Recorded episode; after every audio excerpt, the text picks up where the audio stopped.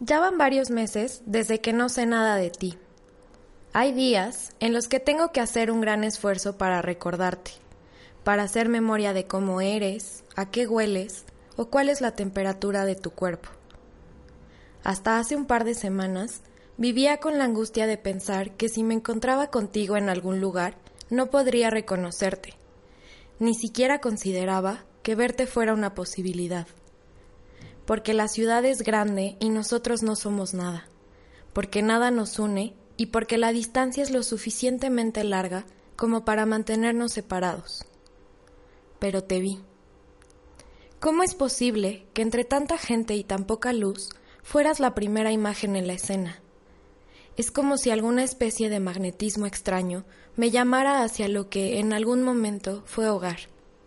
Ojalá hubiera sido mi hogar por siempre. Te vi. La tierra se movió. ¿Te acuerdas cómo creíamos que lo nuestro era algo tan grande, capaz de producir temblores en algún lado del planeta? No sé, quizás sea algo ingenua, pero hay días en que sigo pensándolo.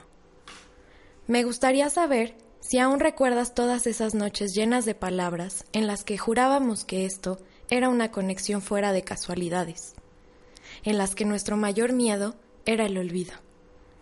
Tú y yo lo sabíamos. El olvido es ese mal que infecta nuestros cuerpos y se apodera de cada momento que prometimos recordar hasta el final de nuestros días. Te vi. No supe qué hacer.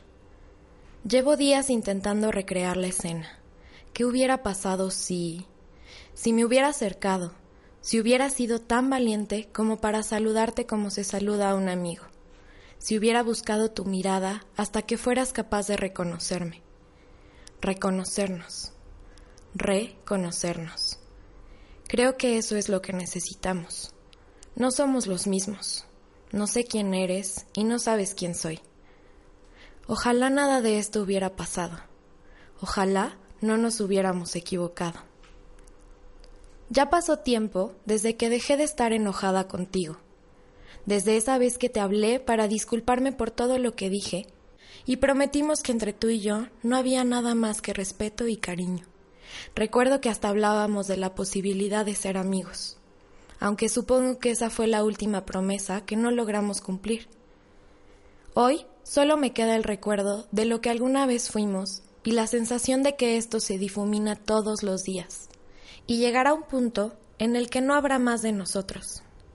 Ahora solo busco una nueva oportunidad de encontrarnos por ahí, en algún bar o algún café de esta gran ciudad, de volver a verte y tener el valor de acercarme, de saludarte, saber cómo estás y conocer a la persona en la que te has convertido. Hasta que eso pase, te busco, te pienso y te extraño siempre.